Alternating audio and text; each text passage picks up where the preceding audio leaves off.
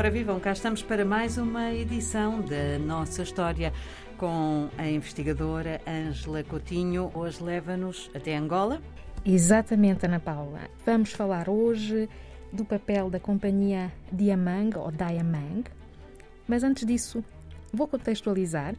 Vamos eh, voltar a finais do século XIX, eh, como já temos visto, quando ehm, as potências coloniais europeias empreenderam ações armadas, guerras, não é?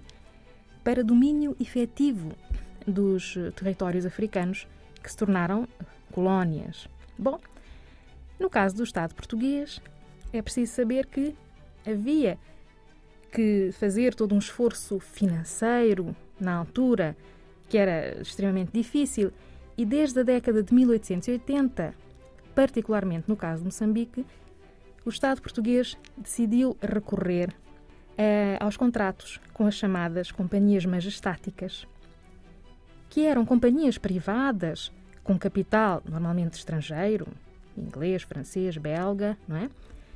Que deveriam dar um apoio, ajudar, de, eh, de facto, a conquistar, a subjugar estes povos e a dominar efetivamente determinados uh, territórios, por conseguinte, envolver-se nas chamadas campanhas de pacificação e para as quais o Estado transferia grande parte dos poderes públicos. Hum?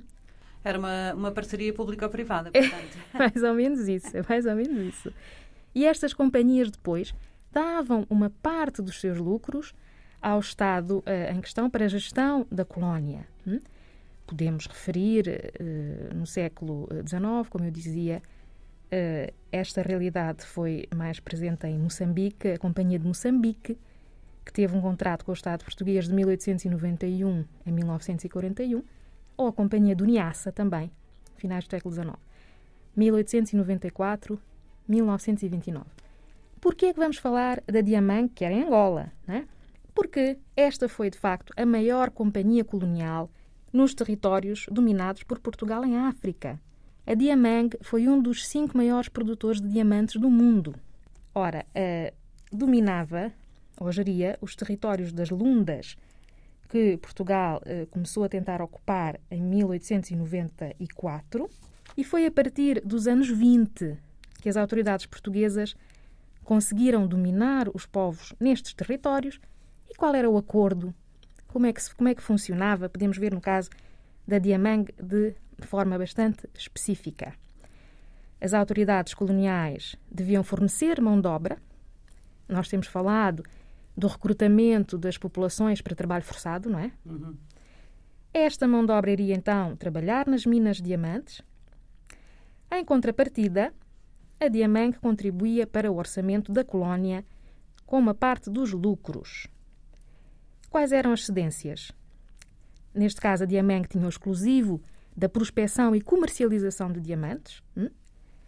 o monopólio das atividades comerciais nessa área concessionada, tinha isenções fiscais para importação de mercadorias, incluindo máquinas e equipamento industrial, essa garantia do fornecimento da mão de obra, e podia ter um serviço próprio de polícia e de informações. Chegou a ter um exército privado durante o período da chamada Guerra Colonial ou Luta de Libertação. Então, vamos ver por exemplo, que a Diamang, para além da polícia, geria alfândegas, tinha transportes próprios, escolas, serviços de saúde, construía as suas próprias estradas neste, neste território uh, e depois criou serviços agropecuários, criou aldeamentos, centros urbanos, barragens, hum? rádios e até um museu.